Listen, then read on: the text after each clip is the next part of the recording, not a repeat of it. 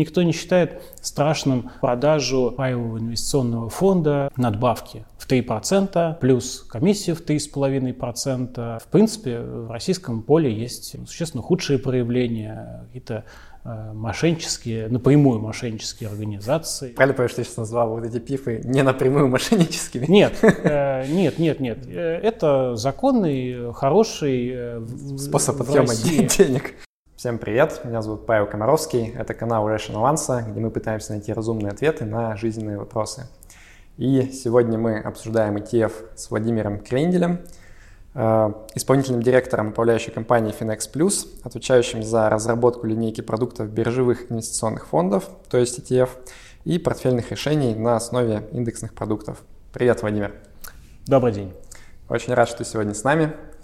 Э, давай, наверное, начнем с того, что обсудим твой какой-то личный путь в сфере инвестиций, потому что ты сегодня одновременно в двух ипостасях и как представитель Финекса, и как, в принципе, частный инвестор с большим опытом. А, поэтому можешь, пожалуйста, рассказать, а, ну, наверное, там, сначала о карьере, да, вот вообще, там, чем ты занимаешься в сфере инвестиций и как а, развивался твой путь?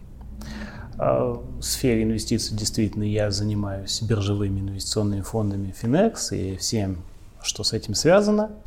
До этого я работал в Институте финансовых исследований. Это вполне себе дружеская структура для Finex, не чужая, родная. И там я больше занимался макроэкономикой, государственными финансами. Ну вот скорее думал над тем, а, как же жить в стране и что сделать так, чтобы нам всем было лучше. А, мне кажется, мы в этой организации проделали хорошую работу, очень ей благодарен.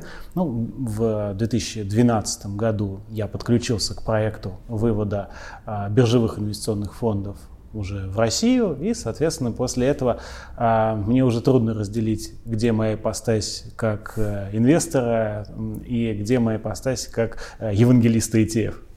Понятно.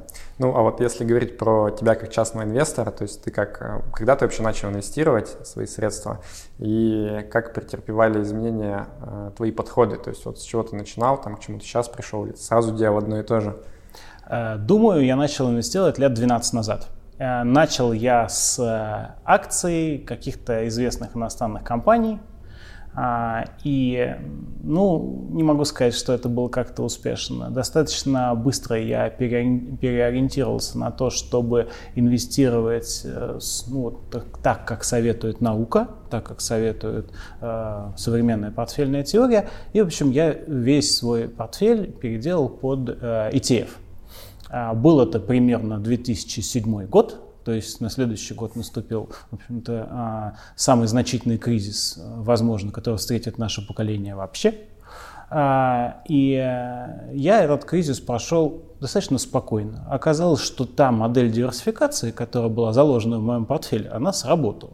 Ну, скажу просто, у меня было достаточно много золота э, в этом портфеле. Это я посчитал, в общем, самостоятельно, как что этого на, мне надо иметь. И так получилось, что именно это сработало. Конечно, позитивный опыт, он подкрепляет уверенность в том, что именно так и нужно делать.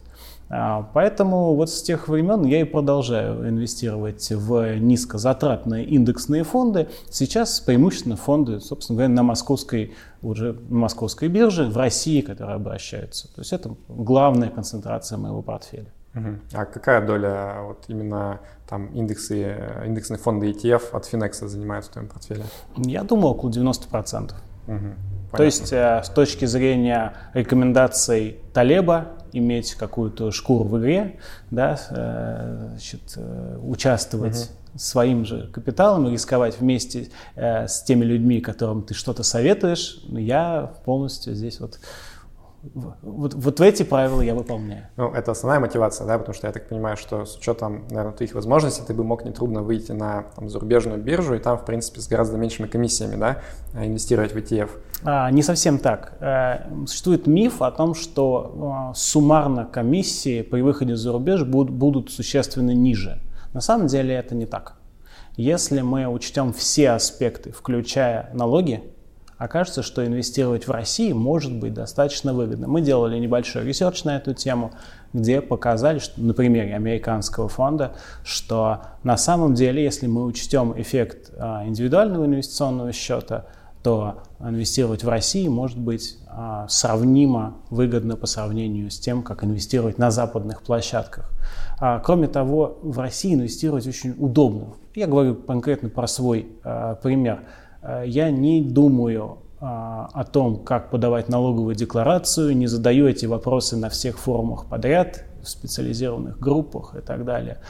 Для меня это очень комфортный способ инвестирования, с использованием того брокера, кто мне сейчас нравится, э, с использованием тех сервисов, которые мне нравятся. И э, для меня это достаточно комфортный, низкозатратный. Э, я не могу тратить много времени на то, чтобы обслуживать этот самый счет. Счет будет обслуживать меня, а не я его. Угу.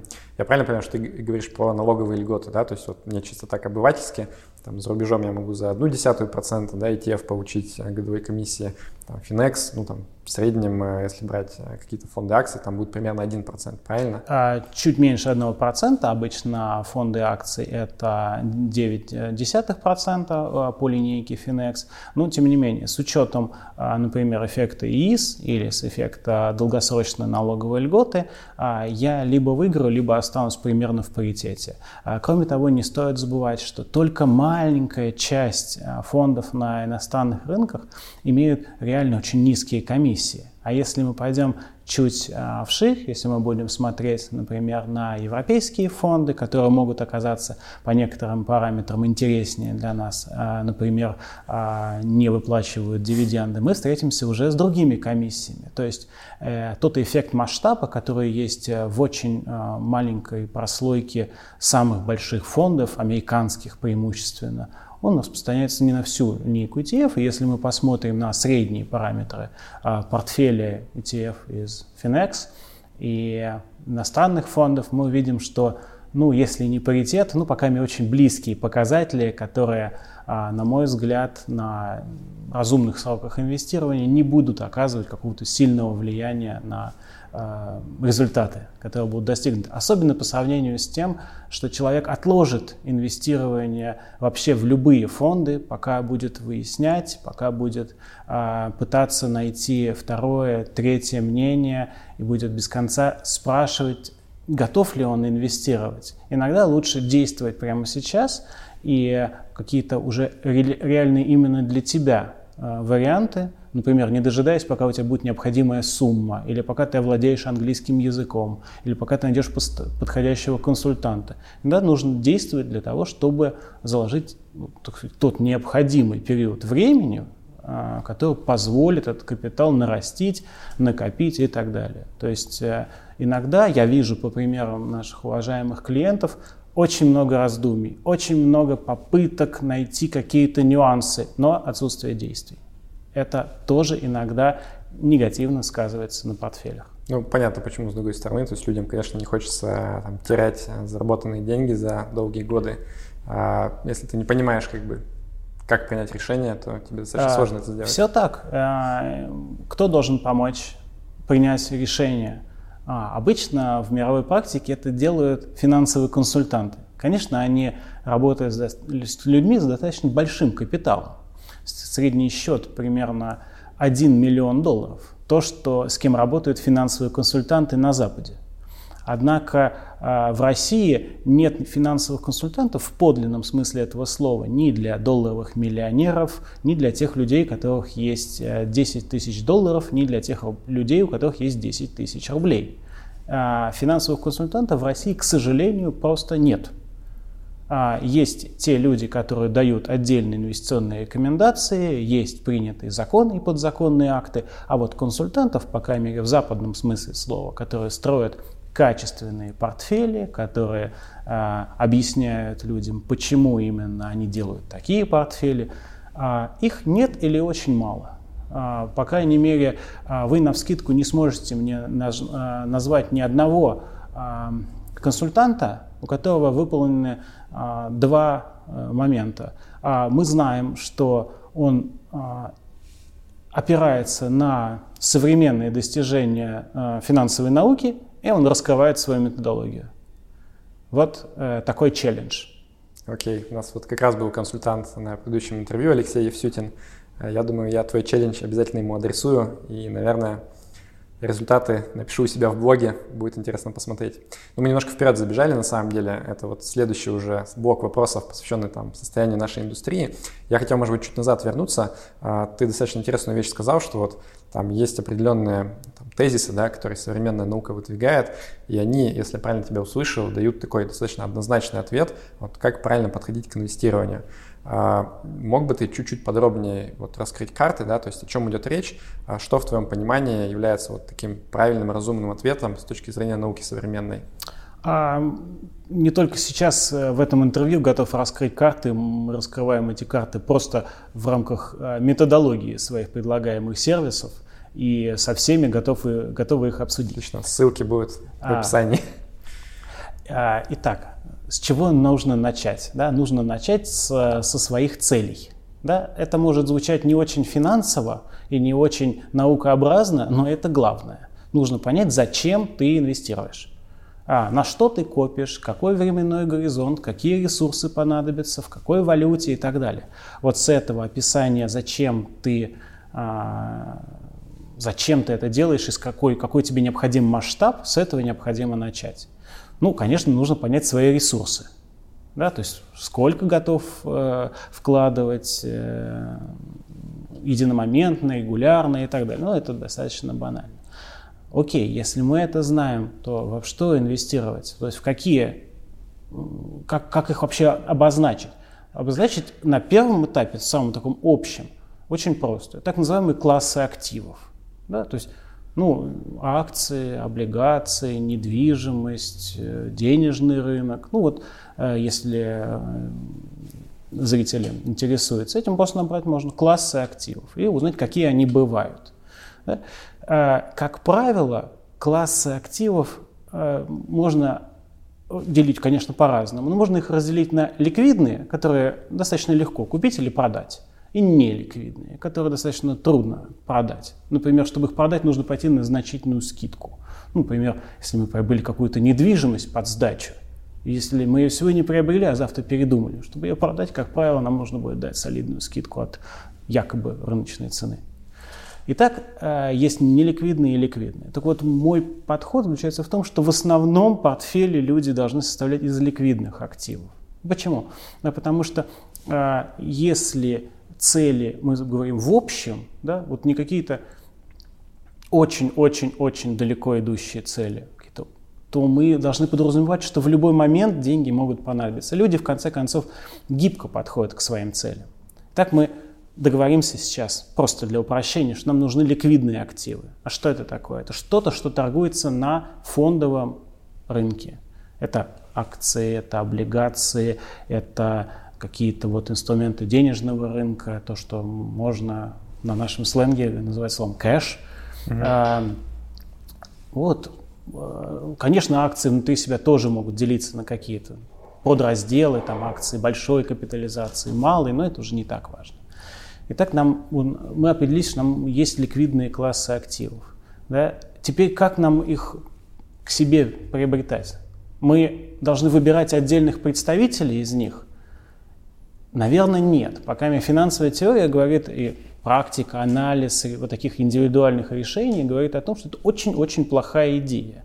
То есть для того, чтобы угнаться за рынком, чтобы получить результат лучше, чем просто рынок, нам нужно ну, несколько раз э, систематически принимать очень хорошие решения. Нам нужно постоянно покупать хорошие компании, которые будут расти э, больше рынка, быстрее рынка, ну и не продавать их слишком рано. То есть нам нужно очень много а, решений принимать оптимально. Но мы не роботы, мы не компьютеры. Огромное количество информации постоянно поступает к нам, мы не успеваем ее обрабатывать.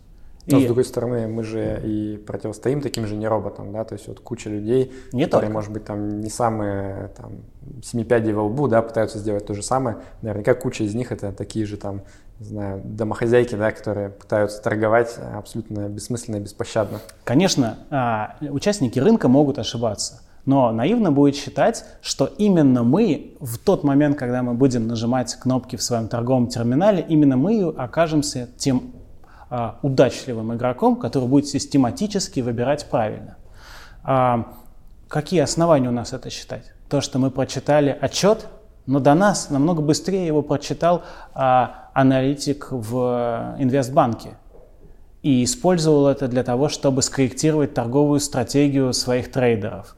А те, которые торгуют быстрее нас, те, которые читают быстрее нас, у которых больше времени на это отвели. То есть на рынке систематически присутствуют те люди, которым платят большие деньги за то, чтобы они были лучше и быстрее нас. Какие у нас есть э, преимущества и какие у нас есть основания считать, что мы их обыграем? На, замечу в скобках, что даже те, которым платят большие деньги, которые систематически должны бы вроде быть так называемыми умными, умными деньгами и как-то принимать эти решения быстрее, лучше и качественно, они тоже проигрывают рынку в целом очень часто. Например, а, знаешь, о статистике фондов американских, да и не только американских, и на развивающихся рынках, на развитых, так называемая статистика СПИВа, которая показывает, что а, в там, ну, на трехлетнем, пятилетнем горизонте а, управляющий до, там, до 90% управляющих проигрывают соответствующему рынку. То есть быть лучше рынка за счет выбора отдельных бумаг очень сложно. Да? Ну, то есть к чему нам это все подталкивает? Нас это подталкивает к тому, что мы эти классы активов должны все-таки брать через инструмент, который будет вести себя так же, как рынок. Это не приведет к тому, что у нас будет какой-то средний, так себе результат. Если мы помним это, мы помним о том, что если, находясь в индексе, мы обыгрываем 80-90% тех, кто активно управляет, то есть на самом деле получается что? Что инвестиции в индекс дают превосходный результат. Он лучше, чем средний. Да? Парадоксально. Но за счет того, что в индексных фондах нет эффекта вот такой психологии, нет эффекта э, высоких комиссий, которые есть в э, таком попытке обыграть э, рынок за счет какого-то активного управления. Э, оказывается, что индексные фонды – это очень уместный вариант воспроизводства этих самых классов активов, которые мы говорили. Так у нас появляется в нашем примере уже набор из упакованных классов активов, да, индексных фондов. Можно я выступлю адвокатом дьявола здесь и попробую вот мысли развить про индексные фонды. А, мы здесь не сравниваем тоже, ну, вот реальную ситуацию, которую Спива пытается померить, да, то есть она берет реальные результаты там разных фондов и пытается сравнить, а, ну, вот с такой абстрактной ситуацией, что как будто бы там вот некий человек, да, он вложился в индексный фонд, и все, больше ничего не делает. Как бы он забыл, да, и просто там пожинает плоды. Но в реальности, насколько я понимаю, люди же не так действуют, они там входят, выходят, там что-то у них меняется. Все и так. Если память мне не изменяет, вот когда уже пытаются померить настоящие, э, настоящие доходности, которые получают реальные инвесторы, входя и выходя из фондов, они на самом деле там даже вот из индексного фонда извлекают отнюдь не вот эту вот среднерыночную доходность, да, на которую, по идее, они могли бы рассчитывать, она на самом деле гораздо ниже оказывается.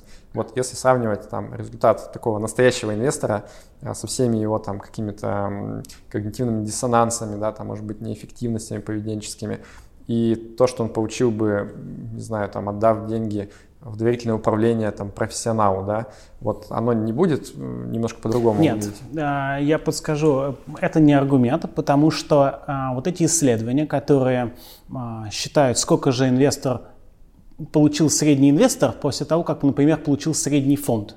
Да, они показывают, это так называемое исследование Далбар, оно очень, очень известно. Он говорит о том, что ну вот сколько ты недополучаешь из-за, в среднем человек недополучает, из-за несвоевременного входа и выхода.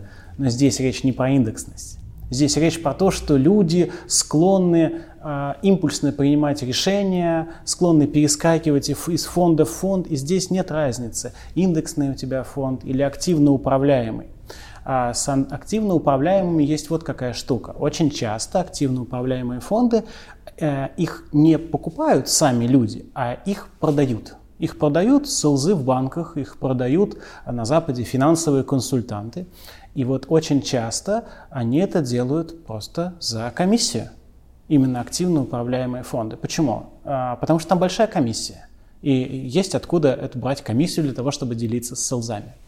Итак, что показали исследования американские? Что очень часто, а, приходя к новому советнику и принося ему портфель из индексных фондов, а, инвестор часто получает совет, а давай попробуем вот этот активно управляемый фонд. Почему? Потому что для, а, для советника это источник комиссий. Вот он пример того, как работает индустрия на то, чтобы направлять а, частного инвестора к тому, чтобы он выбирал активные фонды, часто изменял свой портфель и всячески вел себя не так, как предсказывает теория, то, с чего мы начали. Да? Вот если бы человек был таким очень строгим, рациональным э, существом, дисциплинированным, он мог бы вести себя так, как предписывает э, современная портфельная теория. Выбрать оптимальный портфель, время от времени перебалансировать, а, и быть успешным сказать, инвестором и достигать своих финансовых целей. Безусловно, здесь есть эффект психологии. И дальше возникает очень важный вопрос. Вот мы как можем защититься от того, чтобы не попадать вот в эту ловушку? Вот а, ты приводил пример с отдать деньги какому-то профессионалу и передать в доверительное управление. Но этого мало не каждый доверительный управляющий будет готов вести тебя именно так, вести тебя в оптимальную точку, к оптимальному портфелю с очень низкими затратами.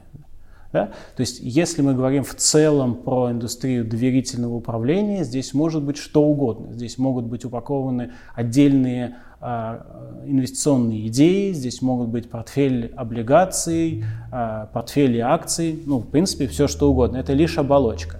Поэтому нужно смотреть суть. Если а, инвестиционная методология основана на этой научной базе, то, ну, э, по крайней мере, у меня это вызывает доверие.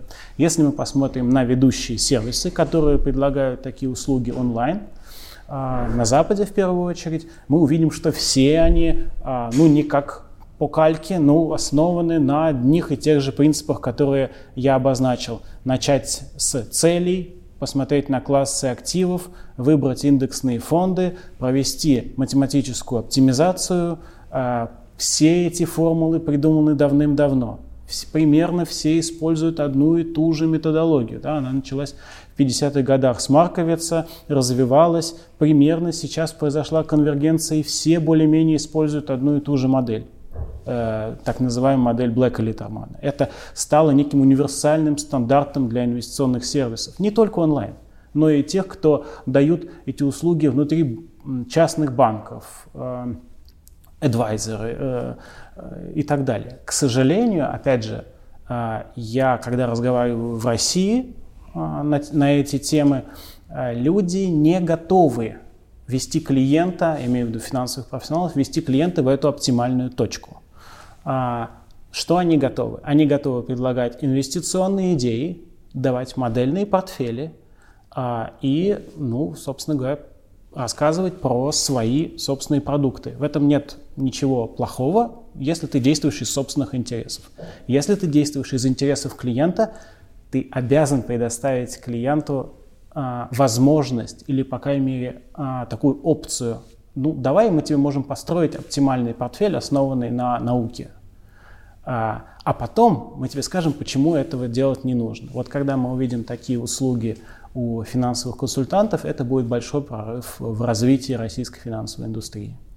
Ну, а вот сейчас, если говорить про там, текущего частного инвестора, да, ну, вот, мне кажется, здесь есть два полюса таких. Вот один полюс — это когда человек там, заморочился, изучил все эти исследования, да, там, изучил теорию, понял, почему вот это оптимально, это не оптимально. Он потом, в принципе, может пойти на э, фондовый рынок и себе собрать там вот этот оптимальный портфель, да, там, высчитать, какая у него там толерантность к риску и так далее.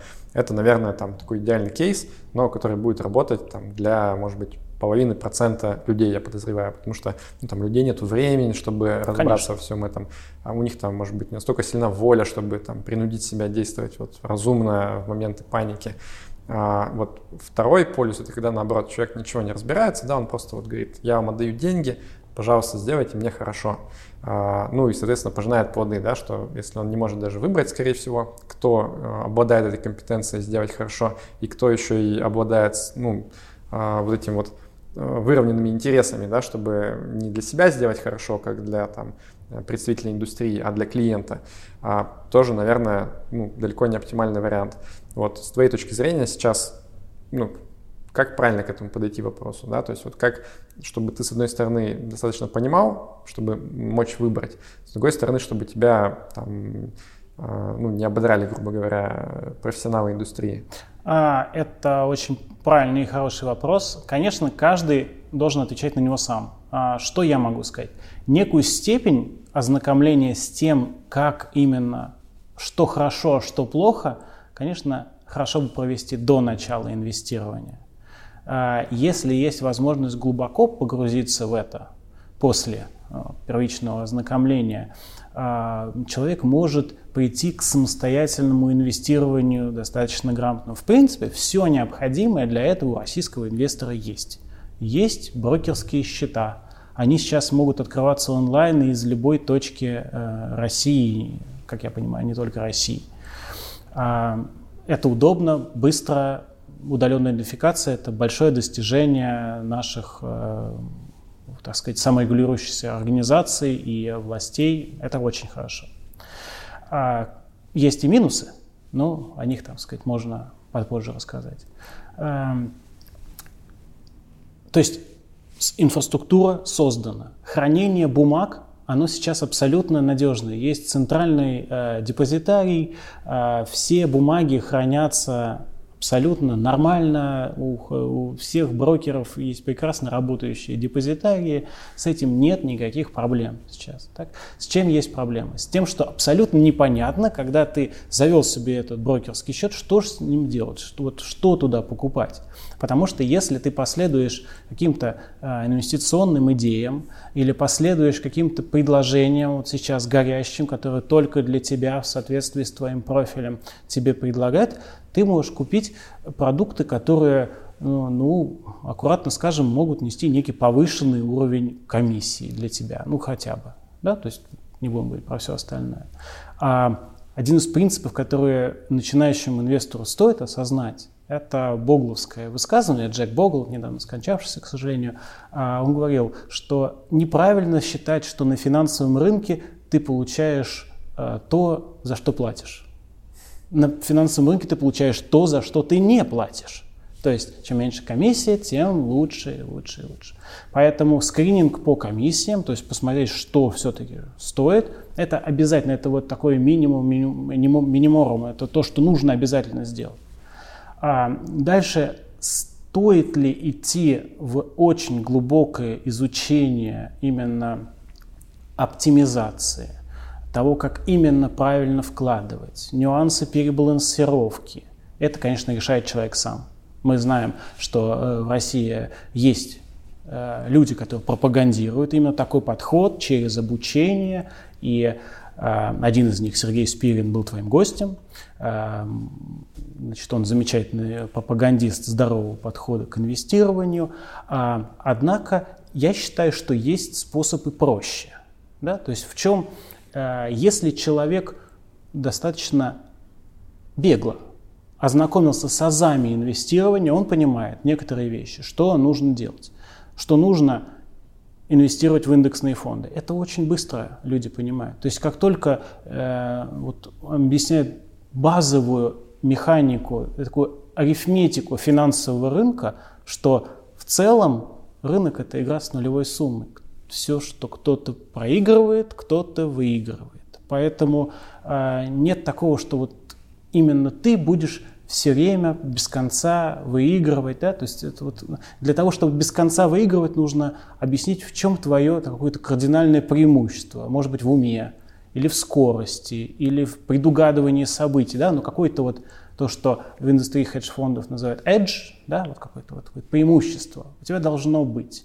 Конечно, каждый из нас считает, что у нас есть такое преимущество. Это в человеческой природе. Люди даже в казино ходят играть, не то что... Люди ходят играть в казино, и хрестоматийный пример а, заключается, заключается в том, а, что в любой аудитории можно спросить, как ты думаешь, как ты водишь машину, ну, по сравнению с остальными. -то. Ну, и в основном люди говорят, что чуть лучше, лучше, чем в среднем. То есть 90% сидящих в аудитории считают, что они лучше, чем средние. Оставшиеся 10, что они посерединке ровно. Они, да, наверное. Э, то есть это вот пример сверхуверенности. Да? И вот э, эта сверхуверенность, она мешает. Да? И осознав это, осознав то, что мы люди не идеальны, что у нас нет идеального предвидения, что нам что-то может казаться, мы строим какие-то паттерны в отношении будущего, например, эта компания надежная, потому что я в ней работаю, или что я посмотрел на ее финансовые показатели, и вот, наверное, она потом пойдет вот вверх, вверх, вверх.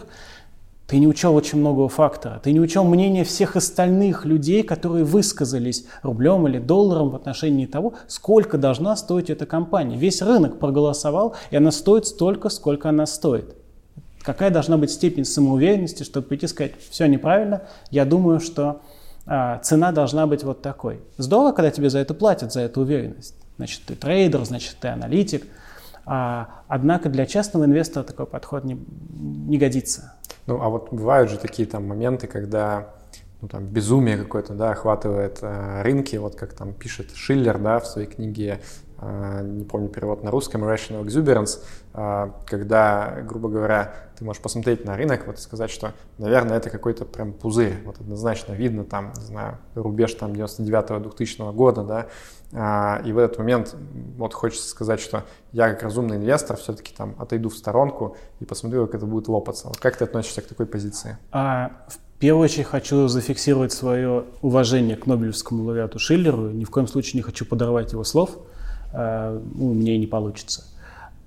Шиллер э, придумал некоторую вещь и раз за разом ее повторяет. Это очень здорово. Он предрекал э, крахи рынка регулярно. И когда он наконец попал, э, его взяли на знамена те, кто считает, что ну, здорово, с помощью науки можно предсказывать такие вещи. На самом деле финансовая наука даже не, не имеет согласованного определения пузыря.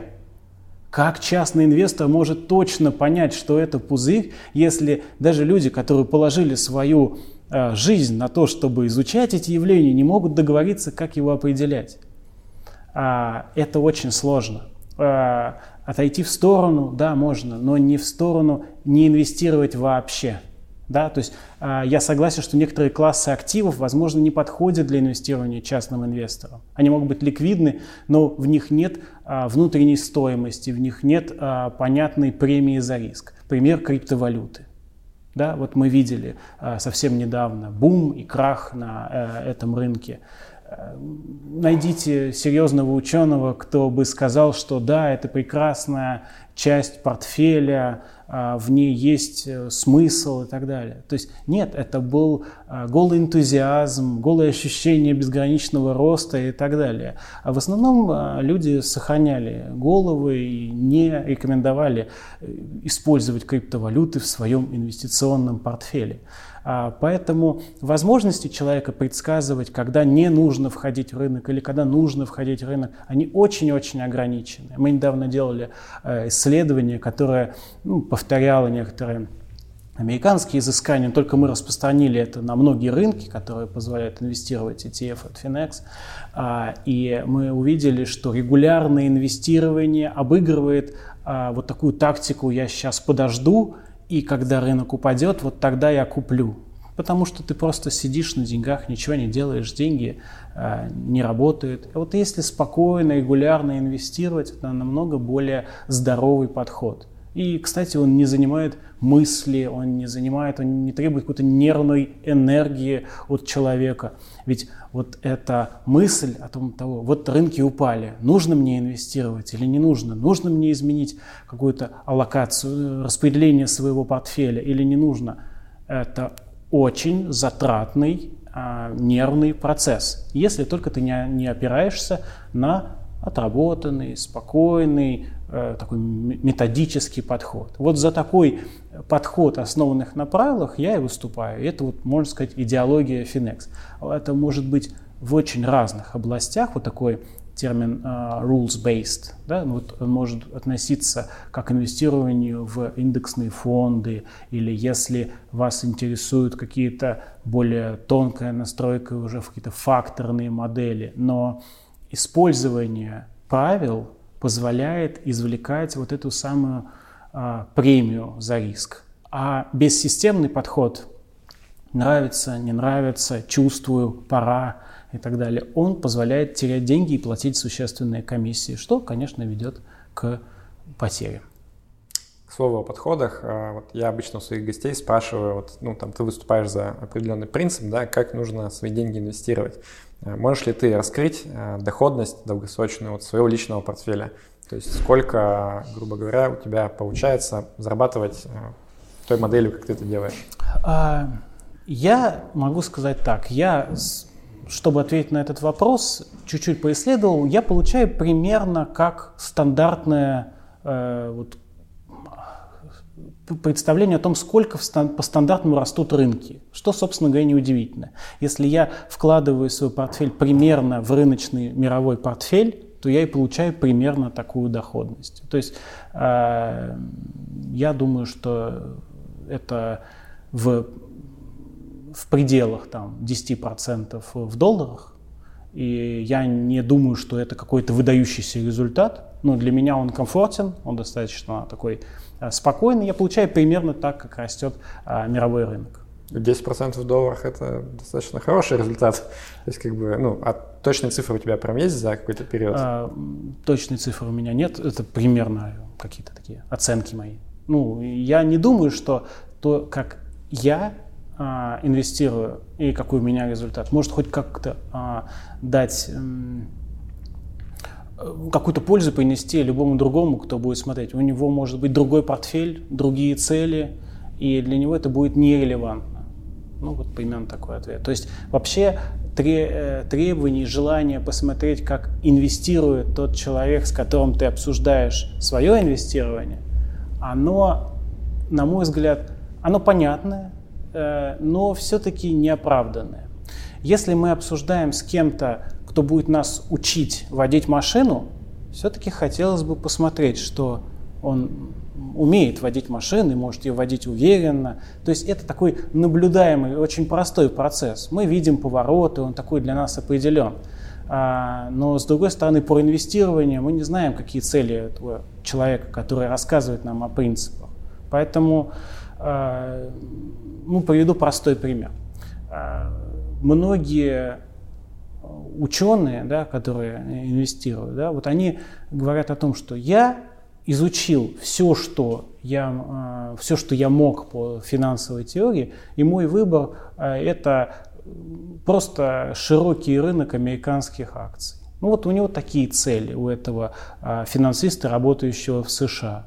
А возможно, у вас другие, потому что у вас не долларовые доходы, не долларовые расходы. Возможно, вам нужно больше в рублях свою доходность иметь. Да? Но это всегда все зависит. Хорошо.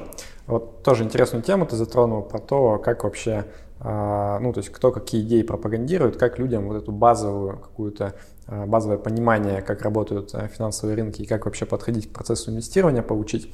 Можешь назвать помимо Сергея Спирина, которого ты упоминал уже, еще там 2-3 человека, за которыми вот лично ты следишь, вот, ну, кто либо в России, либо, может быть, даже там в целом по всему миру, э, каким-то образом там популяризует идеи, связанные с инвестициями, либо там исследования какие-то выкладывает? Я не назову никого больше в России. Это для меня сложно, потому что, к сожалению, у нас эта экспертиза в России, она очень слабо представлена не то что на уровне финансовых практиков, которые часто пропагандируют совершенно другое. Э, часто пропагандируют инвестиции в активные фонды, либо а, использование деривативов, а, либо какие-то вот вложения в облигации. Часто это просто связано с тем, ну, чем ты занимаешься. Ну, это нормально. То есть человек пропагандирует то, чем он занимается, то, во что он верит. Но к общепризнанному подходу к инвестициям частного инвестора это не имеет отношения. В принципе, как и ты, да? Ты да, я согласен. Я согласен. Я, э, моя, моя песня про то, что э, чем занимается наша компания, чем занимаюсь я лично. Э, мое единственное оправдание, что мы действительно делаем то, что основано на научных достижениях, э, основано на том, как это делают во всем мире, не только, например, а, так называемые робо-эдвайзеры, но и профессиональные эдвайзеры, которые работают один на один с клиентом, который принес для инвестиций, там, скажем, 2-20 миллионов долларов. То есть принципы, которые я рассказывал в начале разговора, они все те же самые. А, итак, поэтому в России среди практиков назвать никого не могу. Среди академиков, вот что грустно, тоже никого не могу назвать. У нас, к сожалению, а, даже в ведущих экономических вузах а, зачастую не дошли до понимания вот этой самой а, простого, вот этого самого простого подхода к а, инвестициям. Достаточно посмотреть, как э, инвестируют так называемые фонды целевого капитала ведущих российских вузов, в том числе экономических.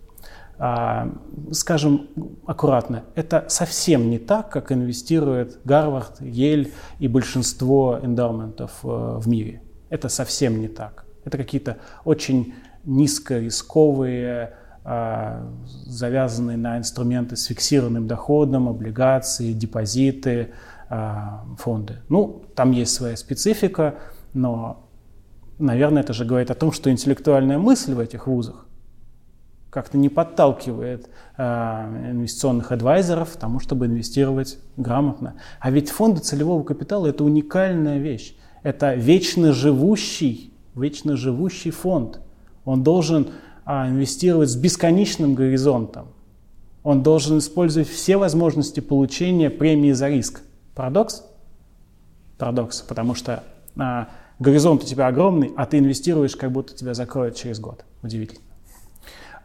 Если говорить о западных а, именах, я не буду сейчас называть вот прям совсем а, классиков-классиков, да, их без меня все знают, это и Богл, и Малкель, и Эллис, и э, Свенсон из Еля, это все прекрасные имена, и их книжки, статьи и так далее, ну это то, что нужно прочитать, благо многие из них переведены, есть и популяризаторы, которые пришли не из инвестиционного мира, там, Бернстайн и так далее, как раз на сайте Сергея Спивина многие из них выложены в переводах, и это замечательно. Э, то, что касается современного подхода, я бы рекомендовал обратить внимание на один из подкастов, который называется э, Masters in Business. Его ведет Барри Ритхольц из Ритхольц Wealth Management. Wealth Management. Там, конечно, встречаются разные подходы к тому, как именно нужно инвестировать. И проблема в том, что это все на английском языке. Но если вы хотите широко понимать то, как э, принято сейчас инвестировать, э, услышать то, как говорят об этом ведущие специалисты по поведенческой экономике, по финансам, главы инвестиционных подразделений, то я это рекомендую. И, в принципе, сейчас в, например, Твиттере огромное количество людей, которые выскладывают свои статьи, свои исследования. А, я думаю, что их можно найти по хэштегу FinTweet. А, это достаточно молодые люди в сравнении с корифеями а, инвестиционного жанра, но, тем не менее, очень много свежих, бодрых идей. Не всегда это прямо какое-то классическое инвести...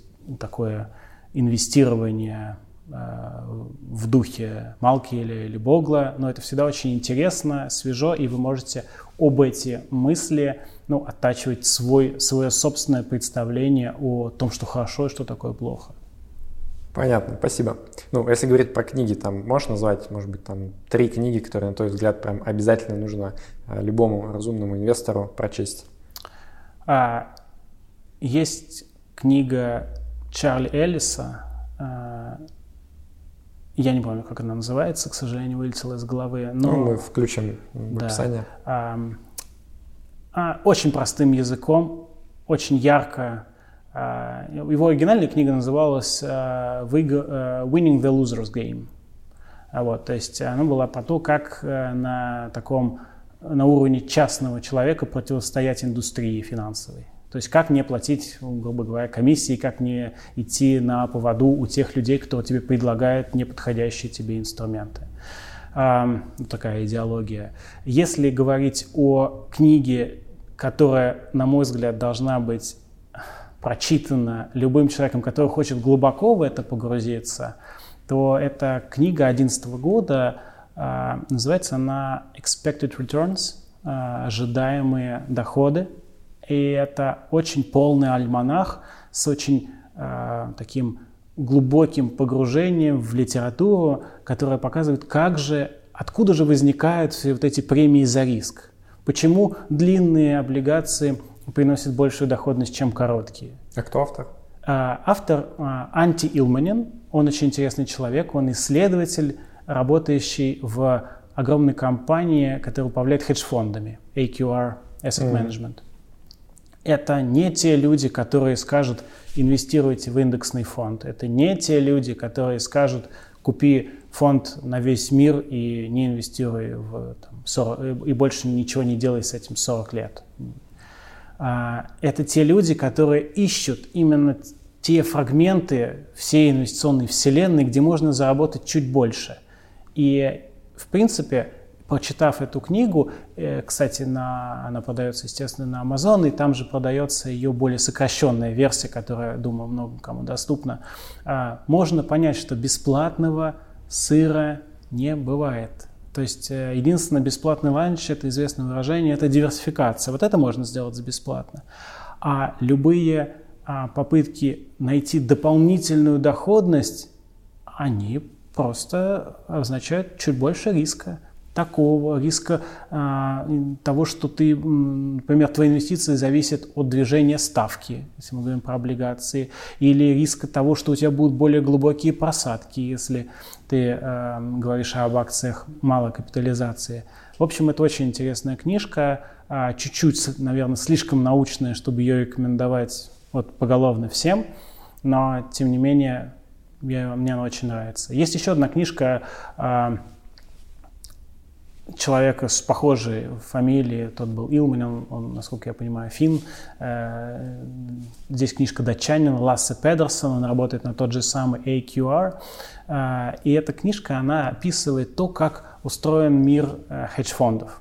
Сначала определяет, как, на какие параметры вообще нужно смотреть начинающему инвестору как определяется риск, как определяется доходность и так далее. Все это очень простыми а, словами. А потом идут интервью да, идут интервью с лидерами хедж-фонд индустрии. Вот это очень интересно. То есть разные-разные источники э, получения дополнительной доходности описываются сначала теоретически, а потом в виде историй. И знаешь, к чему он приходит? Мне очень понравилось. Э, к тому, что ну, в целом вот и ключевой вопрос, который крутится вокруг всей финансовой индустрии, активное управление, индексное управление, а рынки как, эффективны или нет? Но если они фундаментально неэффективны, ну, конечно, давайте тогда отложим в сторону все вот эти э, пассивности, индексы, давайте будем искать эти э, неэффективности. Если же они эффективны, ну, давайте забудем про все возможности вот, активного какого-то действия и будем просто инвестировать в индексы. Да? Но смысл заключается в том, что рынки чуть-чуть неэффективны, но они неэффективны ровно настолько, чтобы эту неэффективность находили специально обученные люди, чтобы находили те, кто не будет с вами делиться этой прибылью. А, То есть, по сути, они как бы на себя сами работают. Да, да? Он примерно совпадает. Они найдут ее, но вам выставят такие комиссии, что для вас не будет разницы, что вы получили эту дополнительную доходность и заплатили комиссию, или просто инвестировали в индекс. Будет разницы, это даже такой, может быть, идеальный случай. Что, э, быть, в конце концов, это приходит к следующему, что если вы не обладаете значительным капиталом и вас не пускают туда, где э, есть действительное извлечение вот этой самой э, пресловутой альфы, да, то есть дополнительной доходности надрыночной, то если вас туда не пускают, то ничего страшного. Даже если бы пустили, у вас все равно бы ее забрали в виде комиссии.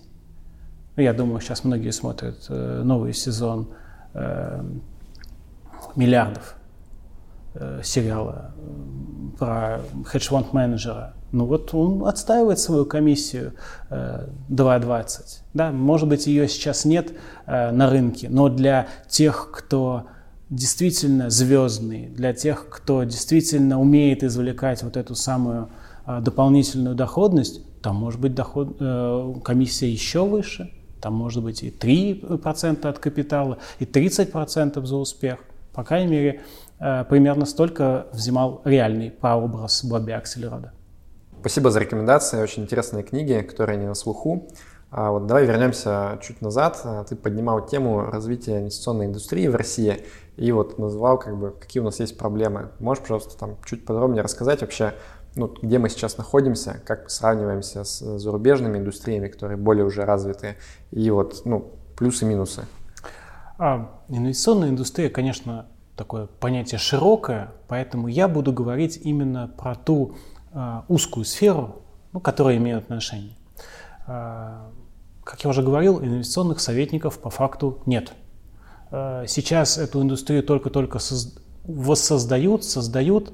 А, почему я так говорю? Потому что теперь некоторые сотрудники банков, брокеров и управляющих компаний будут называться финансовыми советниками, которые будут делать только одно – давать конкретную рекомендацию в отношении конкретных ценных бумаг. Какое это имеет отношение к финансовым советникам, ну, надо будет спросить, наверное, через несколько лет у тех, кто э, это дело подписал.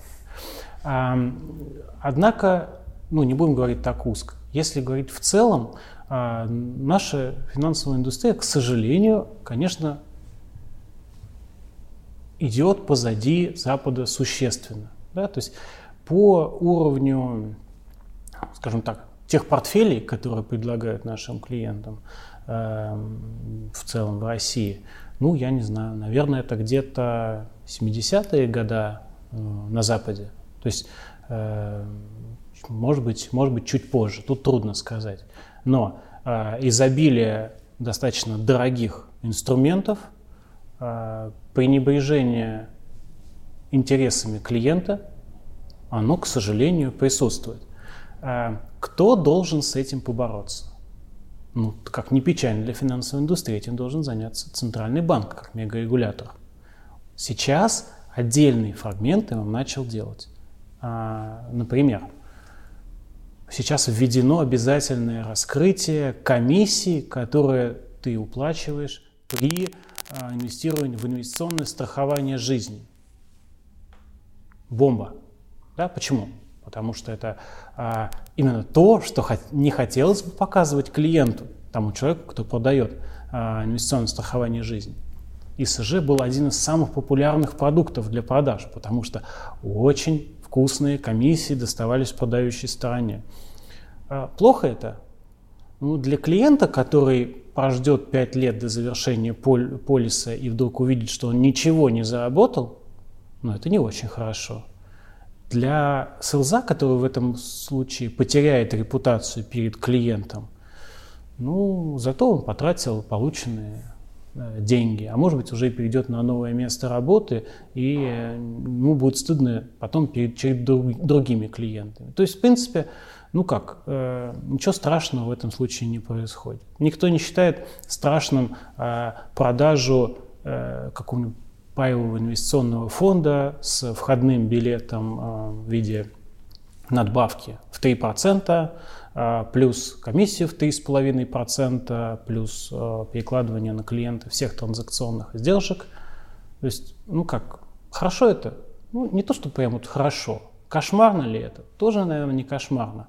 В принципе, в российском поле есть э, существенно худшие проявления, какие-то Э, мошеннические, напрямую мошеннические организации э, или какие-то э, пирамиды. То есть есть, конечно, совершенно... Ты правильно что ты сейчас назвал вот эти пифы не напрямую мошенническими? Нет, э, нет, нет, нет. Это законный, хороший способ отъема денег. Нет, нет, я так не скажу.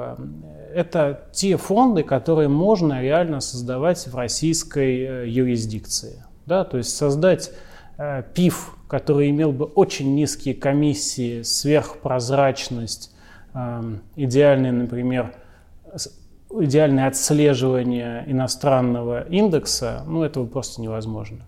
Вы не можете сделать такой пив. Это физически невозможно в силу регулирования. У вас все равно будет требование поддержания достаточно тяжелой инфраструктуры, все равно будет требование Э, бумажной отчетности, у вас все равно будет требование э, наличия достаточно большой рублевой подушки внутри фонда, чтобы рассчитываться с другими клиентами. В общем, э, совершенно не говорю никаких плохих слов э, про пифы. Факт остается фактом. Многие из них достаточно дороги, а комиссии ведут к отставанию от того, чего клиент мог бы достичь. Называйте это индексом или называйте это целевой доходностью, как хотите. Это очень просто посмотреть. Можно взять фонды, выпущенные в иностранной инфраструктуре. Хотите, сравнивайте с iShares, хотите, сравнивайте с Finex, а, и возьмите фонды, которые отслеживают точно такой же а, класс акций. Ну, например, класс активов. Например, а, золото или акции США. Мы можем, наверное, показать такой график Э, или уважаемые зрители могут сами его построить, ну, посмотреть на отклонение и увидеть, что, в принципе, по крайней мере, существующая практика, она никуда не годится. Да? То есть э, клиент существенно недополучили, даже если взять последние пять лет. Все правильно понимаю, что ты говоришь, что, по сути, вот э, действие или бездействие регулятора – это основное, что там не позволяет нашему рынку а, развиваться и догонять то, что мы сейчас видим уже на а, Западе реализованным? Ну, скажем так, я, я бы все-таки переформулировал. Конечно, а, в первую очередь это нежелание рынка меняться самостоятельно. То есть можно было бы и без кнута, только на основании пряника, только для того, чтобы сделать для клиентов более спокойная, более полная раскрытая информация, раскрытие информации, более полное такое э, информирование для принятия решений. Э, это можно было бы сделать без всякого окрика э, с неглиной.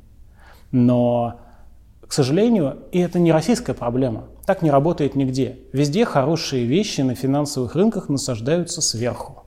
Э, в свое время Э, для пенсионных фондов США было рекомендовано надзирающими органами инвестировать в индексы, инвестировать в соответствии с индексной аллокацией. Просто выяснили, что ну, не получается по-другому хорошо, что лучше в индексы инвестировать. И прислали такие меморандумы, прислали такие письма. Ну, нужно действовать так. Принимаются э, законы и акты, направленные на то, чтобы установить э, так называемую фидуциарную ответственность советников, что ты обязан действовать, исходя из интересов клиента. А когда ты должен действовать, из, исходя из интересов клиента, ну, тут уж у тебя руки связаны, ты не можешь просто брать у кого-то а, продукты с высокими комиссиями. И тут ты начинаешь смотреть, что написано в учебниках, как построить оптимальный портфель. В общем, приходишь ко всему тому, по что мы говорили. Понятно. А, поэтому мы, я вижу э, роль регулятора во всем мире, я не говорю конкретно про центральный банк, потому что подтолкнуть индустрию а, вот как бы чуть более чуть больше заботиться о клиенте, чуть больше его защищать. А, как это нужно делать? Море раскрытия информации, чтобы можно было легко посмотреть, а, я хочу узнать, что в портфеле этого фонда, чтобы я мог нажать кнопку и посмотреть это. Так сделано в ETF просто по определению, но так нужно сделать э, в обыкновенных пифах. Нужно сделать, чтобы все комиссии были на виду в, любо, в очень понятной форме. Назовите это как хотите, паспорт продукта, э, раскрытие информации и так далее. Но это должно быть легко, доступно, и сейчас по факту этого нет. А можешь, пожалуйста, вот а, если взять там компанию Finex, да, если я правильно понимаю, ты там видишь ее, ну и в принципе те, кто там работает, видят ее как некий там флагман развития, да, финансового рынка России. А вот как можно сформулировать там одним-двумя предложениями там миссию Finex, да, то есть вот что вы пытаетесь сделать? Ну, я не подпишусь под словами там флагман. Флагман это вот авангард, они были в авангарде. Что я могу сказать? А, насколько я вижу, мы никогда не принимали миссии, официальные миссии Finex, насколько я вижу, это донести то лучшее, что известно финансовой науке, до любого клиента. Пусть это будет, пусть это будет частный клиент, который только начинает инвестировать, и у него есть, э, не знаю, там несколько тысяч рублей, или пусть это будет пенсионный фонд или эндаумент университета. Донести то, что известно науке в практической форме для да, конкретного инвестора. Это для нас очень важно. И мы, мы так делали, мы и будем делать, мы будем основывать на том, что, что известно, что узнали исследователи, что узнала статистика, а, и мы не будем витать в облаках и говорить, мы думаем, что, наверное, мы самые удачливые, нам удастся сделать вот как-то лучше. Мы будем нести то, что, а, не то, что, во что мы верим, а то, что мы видим по факту, да, то, что мы видим на цифрах. Окей. Okay. Давай прям в формате Блица попробуем пробежаться по всем вопросам, которые связаны с ETF. Да. А, вот Сначала можно простым языком, что такое ETF, там, буквально в паре предложений. ETF – биржевой инвестиционный фонд. То есть это такая прозрачная оболочка, которая позволяет инвестировать в какой-то конкретный э, класс активов. Сделана она в оболочке именно фонда, что важно. То есть это не облигация, это не фьючерс, это именно фонд, регулируемая структура с понятными правилами, с правилами раскрытия информации – а, в общем, это тот инструмент, который называют на Западе одним из самых а, выдающихся достижений финансовой индустрии за последние 20-30 лет. Угу. А вот а, что с твоей точки зрения для вот частного инвестора является ну, как бы не альтернативой, вот когда он выбирает, да, куда ему деньги вложить, да. там он, наверное, на депозит, еще на что-то смотрит. Вот э, с твоей точки зрения основные плюсы и минусы ETF вот в сравнении с этими да. альтернативами, скажем так. А, давай сделаем так. Э, я сейчас отвечу про депозит, а ты мне подскажешь, по что еще рассказать, потому что продуктов-то много. Итак, депозит. А, продукт очень надежный, за исключением банковского риска. То есть если мы говорим о том, что клиент будет вкладывать что-то большее, чем миллион четыреста, здесь он встречается так или иначе с банковским риском. Да? Но если мы оставим это в стороне, а, банковский депозит не позволяет получить никакую премию за риск. Да? Нет риска, нет премии. А, соответственно, маленькая, но гарантированная доходность, она подходит только для тех, кто, кому важно получить деньги именно через определенный срок, а, и он готов отказаться от каких-то более а, доходных вариантов инвестирования. Что часто делают в России инвесторы. Ну, мы знаем, что в России способ инвестирования положительный депозит, он просто доминирует все остальные варианты без, безоговорочно. Что они часто делают? И скажу честно, и я делал, а может быть и делаю сейчас. Положил на годовой депозит, потом пролонгировал, потом еще раз пролонгировал. И так эта депозитная история живет в каком-то э, достаточно длительном периоде. Хотя, казалось бы, если поставить себе цель, когда же мне понадобятся эти деньги? Так они мне понадобятся, ну, может быть, через 10 или через 20 лет. Значит, за это время мне совершенно не нужно, чтобы мне гарантировали именно этот небольшой процент. Поэтому, если сравнить с ETF, ETF даже самый-самый низкорисковый ETF а, на российском рынке – Э, есть такой тикер, называется FXMM. Даже он дает доходность больше, чем обыкновенный депозит с возможностью э, снять и положить э, новые средства. То есть даже минимальное, минимальное касание рынка ETF все равно повышает вам доходность без того, чтобы вы ухудшили свой риск. А почему я так говорю? Потому что вы можете ну, в любой момент продать и вывести деньги в тот момент, когда вам понадобится. А безусловно, в инструменте даже самом надежном ETF, в нем чуть больше риска, чем в депозите. Почему? Потому что ставка плавающая. Вы можете начать получать чуть больше, а, чем на тот момент, как вы заключали депозит. Или можете получать чуть меньше, если ставки на рынке падают. Но, тем не менее, как правило, если мы сравниваем с депозитами, то это самый FXMM, будучи самым надежным на э, российском фондовом рынке, он все равно депозиты обыгрывает. Можно сразу вопрос тогда про надежность, он на самом деле многих э, волнует. А вот люди говорят, окей, там я вижу, что вот как оболочка это прикольно, там низкие комиссии хорошо, выглядит привлекательно, можно постоянно там покупать, продавать, когда тебе удобно, но вот когда я там начинаю думать про то, что я весь свой накопленный капитал за десятки лет сейчас вложу по сути, в одну компанию, да, вот там Finex, она где-то там, боже мой, в Ирландии зарегистрирована, и вот а вдруг что-то случится с ней, там она обанкротится и так далее, вот я не хочу, я не готов там все яйца в одну корзину класть. Можешь просто вкратце рассказать, да. вот как надежность обеспечивается да, конечно. ETF-ов?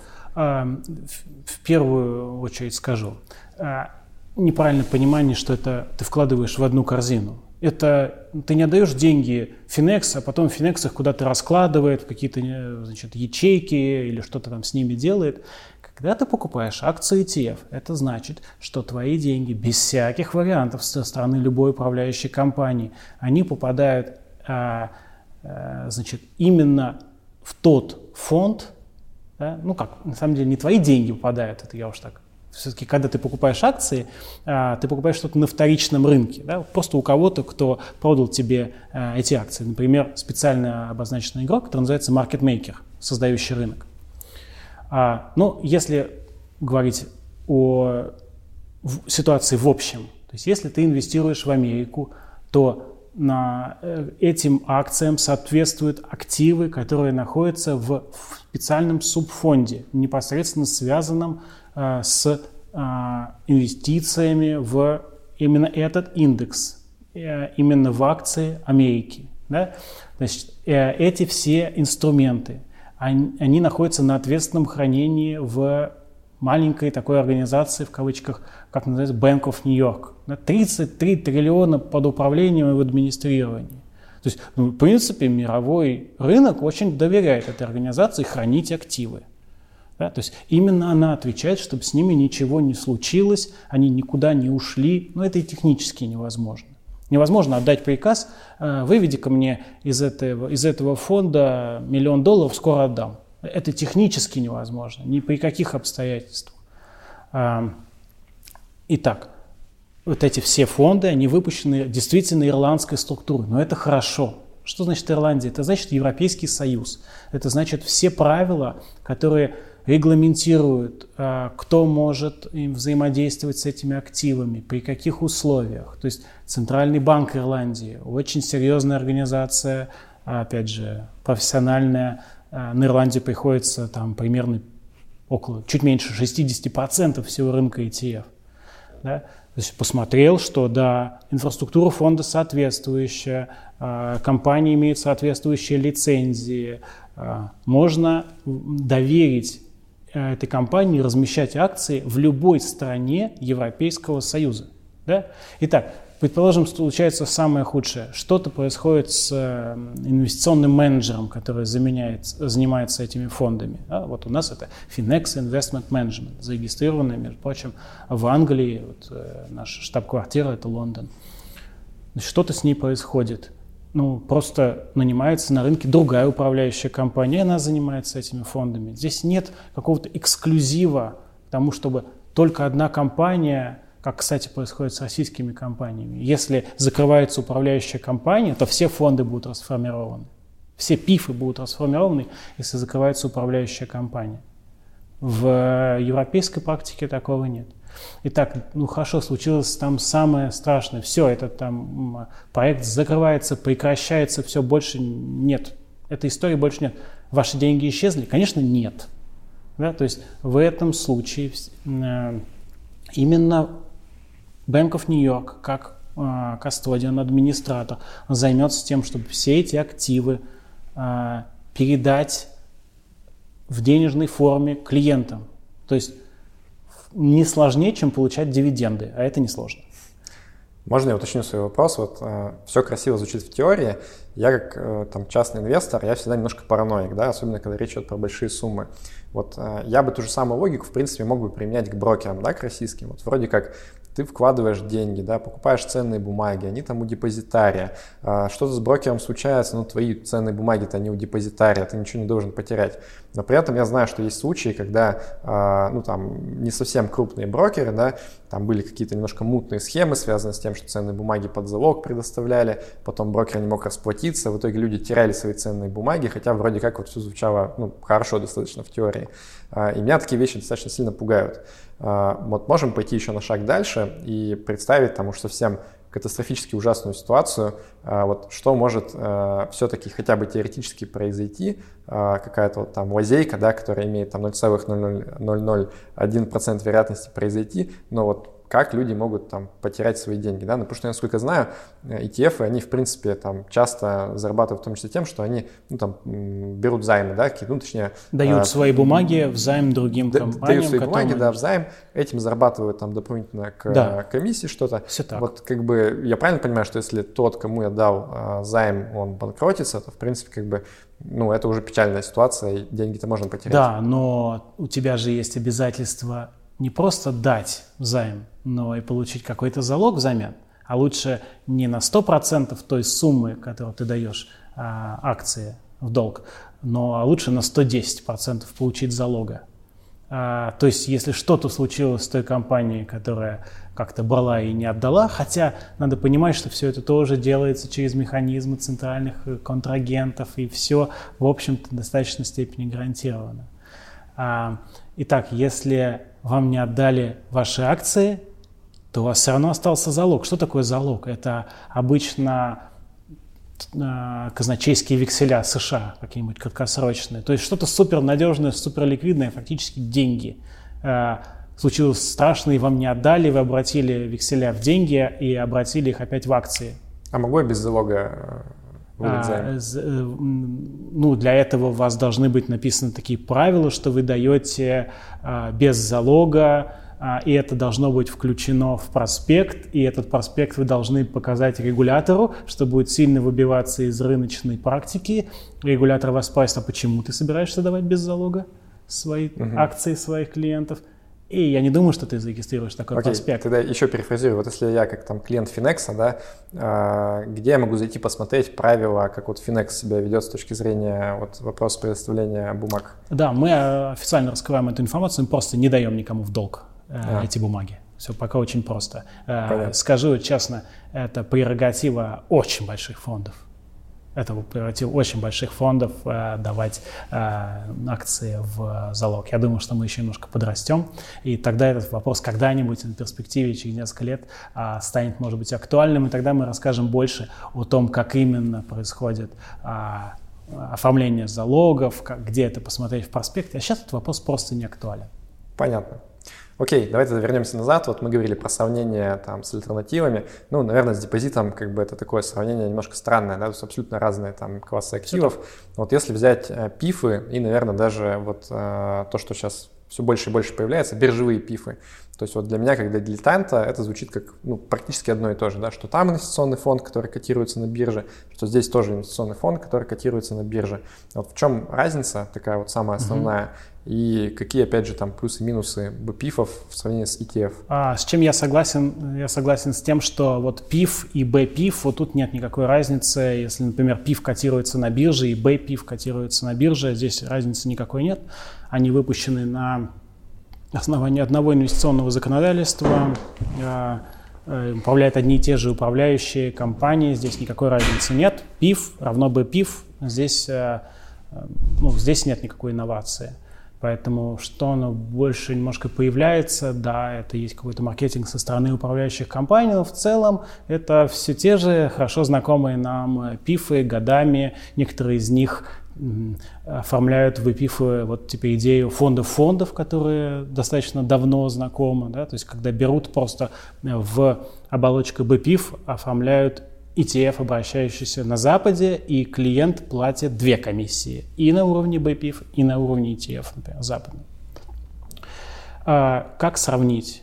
А, ну, например, посмотреть на то, а если то самое главное, что определяет ETF отделяет его. В чем, в чем была вообще задумка тех людей, которые когда-то а, в конце 80-х годов придумали идею ETF? В чем ее основа?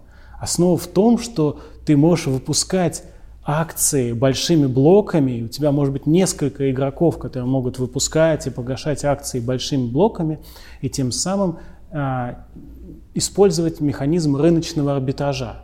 Этот механизм, если говорить совсем по-простому, это механизм, который позволяет без риска для рыночных игроков приводить в соответствие цену и э, э, стоимость чистых активов в расчете на одну акцию. То есть, чтобы акции на бирже стоили столько, сколько они должны стоить по справедливости. Вот давайте посмотрим. Есть такой инструмент в БПИФах? Или в ПИФах, или где-нибудь еще? Такого инструмента нет. Поэтому отличие у ETF, оно ну, как бы встроено, это его суть, это то, что придумал когда-то Нейтан Мост, э, Блум и команда. Э, это вот то, что они сделали инновацию, которая теперь позволяет ETF быть ликвидными и постоянно торговаться около своей справедливой стоимости. Если мы посмотрим на текущие предложения, например, в BPIF, сколько там а, авторизованных участников? Один. Можно чуть подробнее про этот механизм, потому что, если честно, мне не очень понятно. То есть я понимаю, что для ETF там есть э, тот самый маркетмейкер, да, про да. которого ты говорил, который там устанавливает определенные спреды.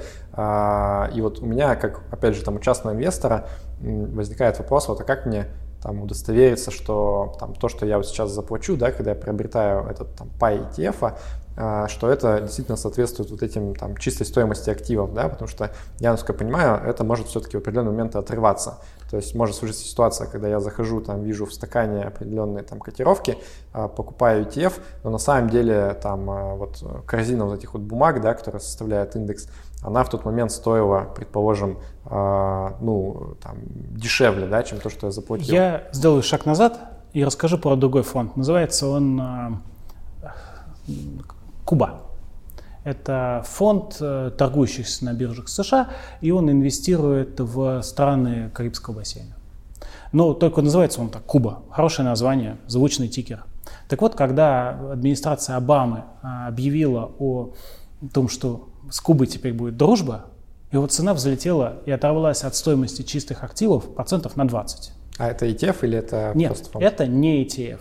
Так вот, в ETF этого быть не могло. Почему? Как только цена стала бы существенно больше, чем стоимость чистых активов, что сделал бы любой человек, который может а, создать новые акции, ну не человек, в данном случае а, любая организация, а, авторизованный участник так называемый, который может обменять а, акции базового актива, да, то есть акции компании из этого самого Карибского бассейна и обменять их на новые акции фонда. Что бы он сделал? Он бы, конечно, создал новые, а, новый блок акций, новый пакет акций а, путем обмена акций базового актива на акции фонда и продал бы их э, по цене 20% больше. Причем он сделал бы это одновременно. Он продал бы и создал одновременно, у него не было бы риска вообще. А, этого невозможно в такой ситуации, когда у тебя торгуется, вот в данном случае это closed-end fund был, э, Куба.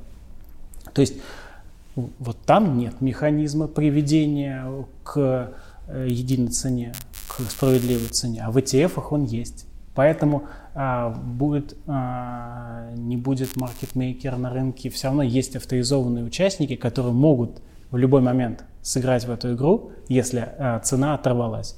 Ну, по российскому рынку постоянно присутствует маркетмейкер, поэтому ну, здесь говорить о том, что есть где-то возможность для того, чтобы вот в эту игру сыграть у кого-то, ее нет, потому что маркетмейкер очень четко выставляет свои э, биды аск цену, э, очень точно отслеживает узкий спред и э, ну, тем самым дает возможность где-то справедливо купить по справедливой цене э, любому участнику. То есть а, ситуации, так, чтобы можно было извлечь из этого безрисковую прибыль, вот уже а, много лет на рынке есть ETF, более пяти, а, некоторые 6 лет, а, этой ситуации не возникает. Поэтому а, здесь, как бы сказать, опять нет бесплатного ланча. Хорошо, понятно. А, вот можно тоже буквально два слова про налоговые нюансы. То есть вот многие люди там не в курсе, но когда ты покупаешь фонд, фонд в какой-то момент получает дивиденды, да, и вот тоже, кстати, вопрос даже еще до налогов у многих возникает. Я знаю, что американские фонды там регулярно там раз в полгода платят дивиденды, а вот фонды Finex, они дивиденды не платят. Это что же значит? Они, получается, отбирают у меня мои дивиденды и себе в карман кладут? А, это было бы ужасно, мы так не делаем. А мы, мы, наша управляющая компания занимается тем, что называется реинвестированием. То есть, получив дивиденды от любой компании, вкладывает их в тот портфель, ну, который сформирован в фонде да, в соответствии с индексом.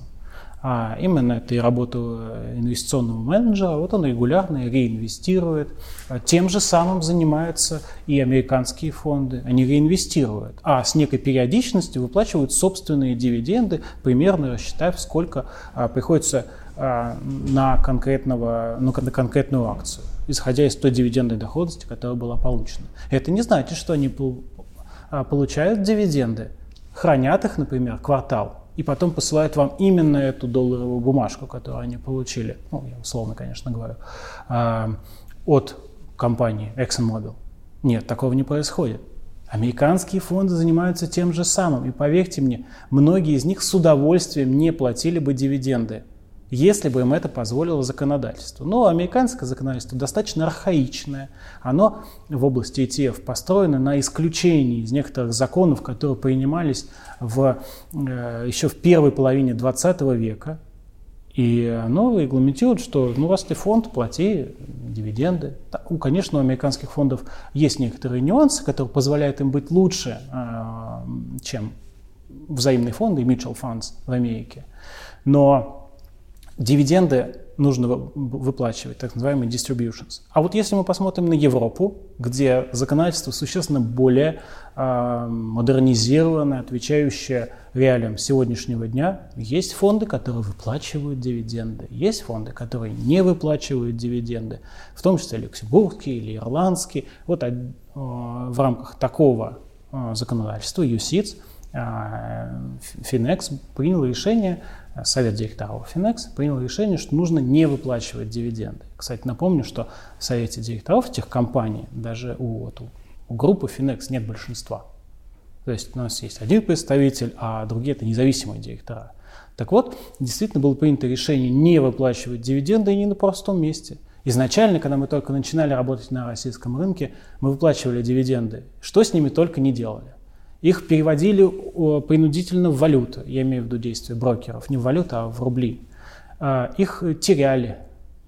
То есть, э, к сожалению, э, индустрия, как вот обслуживание фондов, да, с точки зрения брокерских счетов, оказалась не готова к тому, чтобы выплачивать, получать и передавать клиентам дивиденды Э, по инвестиционным фондам. Ну, хорошо, я как клиент, сами мне даже лучше, да, то есть я там лишний раз налог не плачу с этого дохода, я заплачу потом, когда я буду продавать уже там Все паи.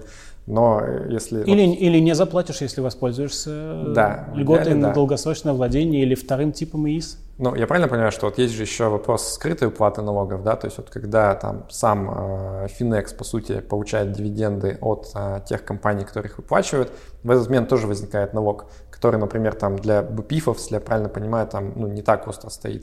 То есть, вот Нет, же... безусловно, для БПИФ он стоит, и для ПИФов в целом он стоит очень остро. То есть, э, например, все ПИФы российские, они не попадают ни под какие соглашения об избежании двойного налогового обложения, и они-то платят Например, э, если мы говорим про американские акции, они платят 30% а, дивиденд без всяких вариантов. А без Finex? возможности.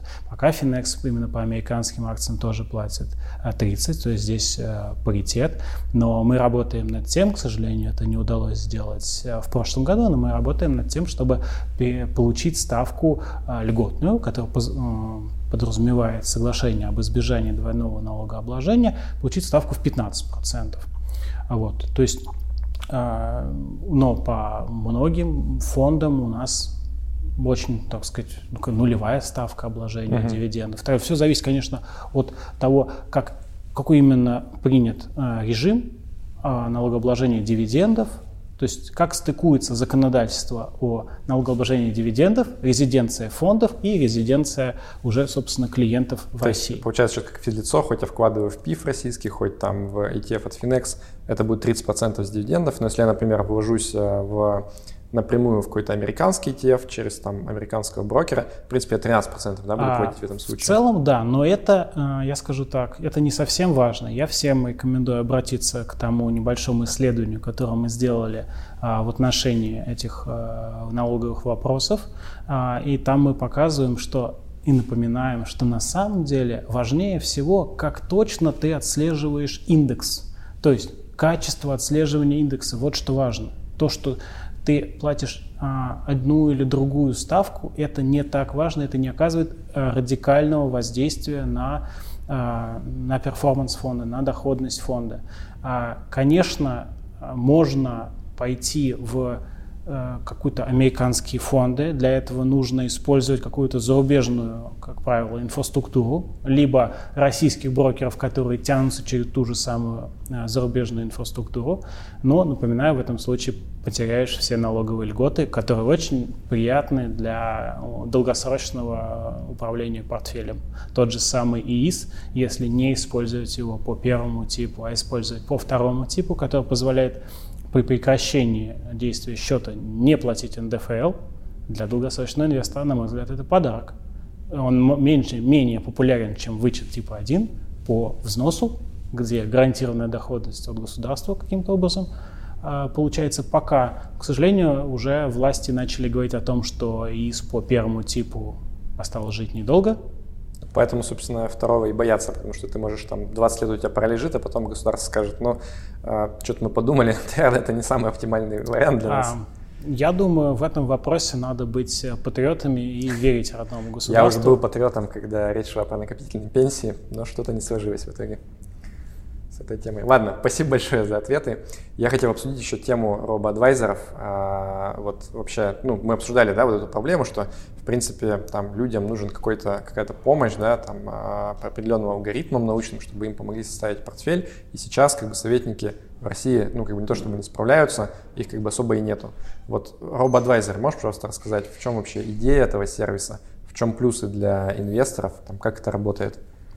RoboAdvisor — это не робот, это не торговый робот, это просто онлайн-сервис донесения вот этих самых качественных инвестиционных идей о том, как сделать портфель, до клиента, который сидит дома перед компьютером. Вот так просто. То есть это средство а, от того, чтобы избежать необходимости работать с каким-то персональным финансовым советником. Это средство избежать того, что тебе необходимо разобраться во всем этом многообразии, да, ну вот в классы активов, издержки, фонды и так далее. Если ты готов по каким-то причинам доверить сервису, то сервис для тебя сделает качественную аллокацию активов, а спросит у тебя, как ты относишься к риску, причем спросит не напрямую, это, наверное, все-таки, это применяется иногда, но это неграмотно, в виде опросника, где разные вопросы позволяют куда-то поместить тебя, а, какой-то вот присвоить а, уровень риска. Потом, использовав этот уровень риска, подобрать именно оптимальный портфель а, на где-то вот так называемый кривой, да, вот этот вот, вот портфельный кривой. И то есть фактически RoboAdvisor это делает то же самое, если бы мы нашли какого-то честного финансового советника со знанием а, всех основ и нюансов. А, портфельной теории, привели его к себе, заставили его составить, наняли для того, чтобы составить нам портфель, и потом он бы сам нам звонил э, регулярно, не знаю, раз в квартал и говорил, знаешь, я пересчитал для тебя, теперь у тебя оптимальная комбинация портфеля чуть-чуть другая давай поменяем, и при этом ты не заплатишь брокерских комиссий. Вы бы на такое согласились? Ты бы на такое согласился?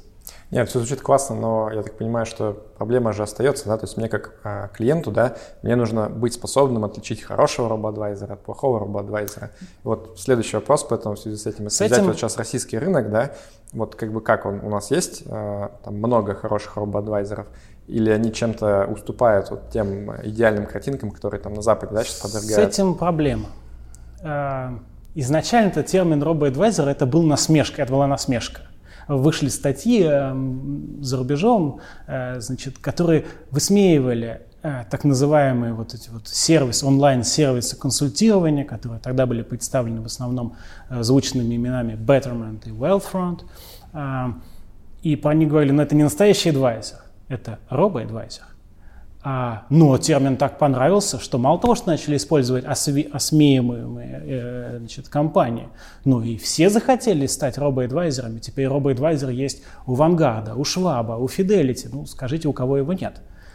Э, В ту же область побежали и, безусловно, читающие иностранную прессу российские компании.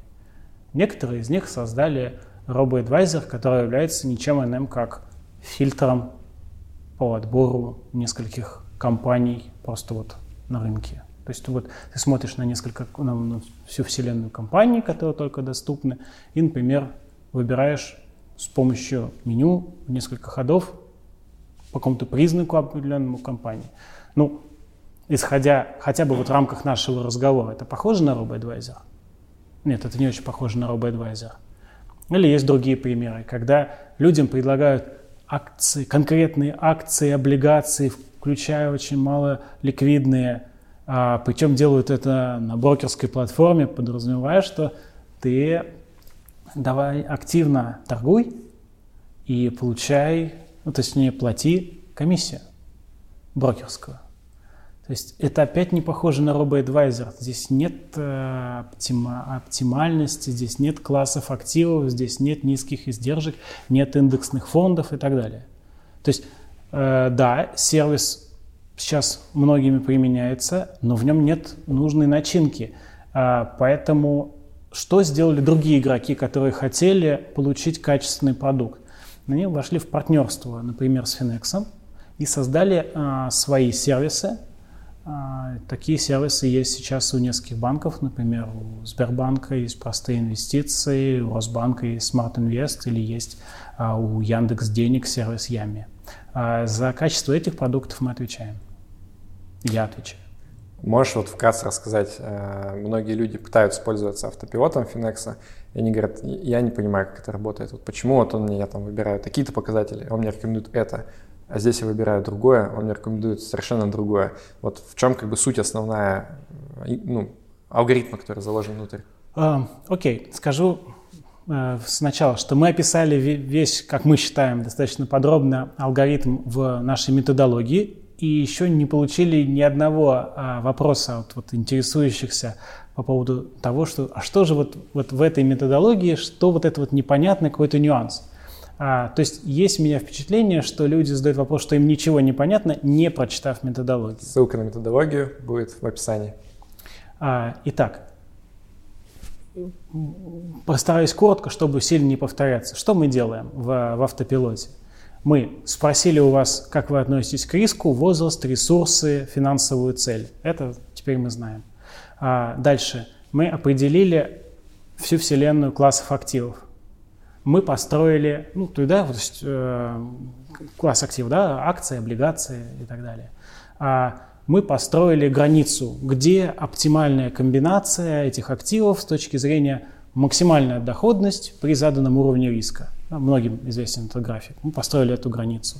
С помощью известного нам уровня риска мы нашли ту самую оптимальную точку, ту самую оптимальную комбинацию активов, которая дает а, лучший результат с точки зрения риска и доходности. И мы предложили эту, а, этот портфель клиенту. А я правильно понял, что вот в принципе ну, выбор ведется только из инструментов ETF Finex? Или, в принципе, мы рассматриваем остальные варианты, которые бывают? На данный момент все портфели строятся из ETF Finex. Но это не значит, что так будет всегда. Если на рынке окажется продукт, который будет существенно доминировать в каком-то классе активов, а, предложение Finex или будет каким-то образом расширять эту самую границу, улучшать оптимальный портфель, да, давать новую комбинацию.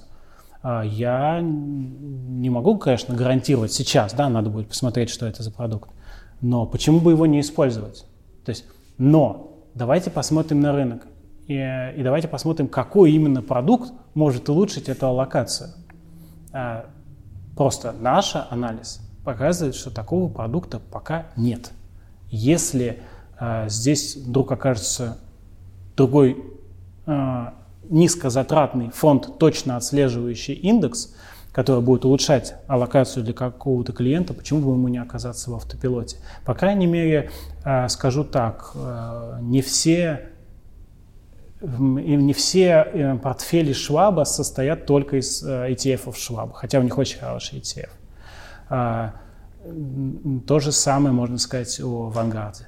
То есть не, не всегда и не все. Но у нас есть, конечно, собственные взгляды, которые мы э, ну, не будем, то есть, которые мы всегда будем применять для составления этих портфелей. Да? То есть если, к примеру, э, появится ETF на тот класс активов, который мы считаем, что он не нужен э, российскому инвестору, но мы не будем идти против своей идеологии и добавлять его в автопилот. Если мы считаем, что э, инфраструктура предложения недостаточно хороша, скажем, э, если хранение активов недостаточного уровня, мы не будем это включать в, в линейку автопилота, потому что в конце концов Finex является в данном случае уже не просто выпускающим фондов, да, то есть это, это здесь довер, э, Finex является доверительный управляющий, доверительным управляющим, наказывает эти услуги, а уж поэтому мы должны полностью контролировать и отвечать, во что именно будет вкладываться.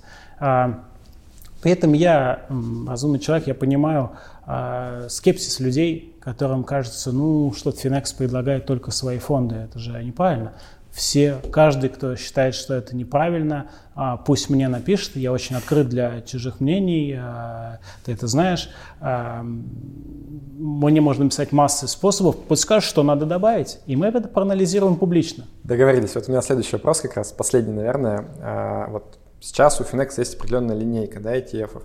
Мне, как частному инвестору, конечно, хотелось бы, чтобы она была шире, чтобы там можно было, не знаю, какие-то региональные фонды покупать, или, например, там фонд всего мира акций купить, или там какие-то облигации, да, чуть более широкого характера, чем то, что есть сейчас. Можешь просто рассказать, вот есть какие-то планы там расширить э, линейку и вывести что-то новое, там, в том числе факторные, может быть, фонды? Расскажу, как вообще создаются фонды очень быстро. Обычно происходит так. А, ETF-провайдер – это некая такая фабрика по производству фондов. А еще есть а, интересанты тем, кому нужны фонды. И в американской, европейской практике это обычно какие-то крупные компании. Ну вот приходит а, какая-то очень крупная компания и говорит, там, не знаю, пенсионный фонд, и говорит, слушай, давай создадим вот такие факторные фонды. Вот тебе 500 миллионов долларов, давай создадим.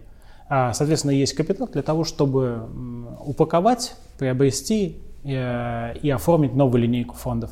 А управляющая компания, ETF-провайдер выполнили свою роль, а поставщик капитала выполнил свою роль, он получил нужную ему экспозицию в нужной упаковке.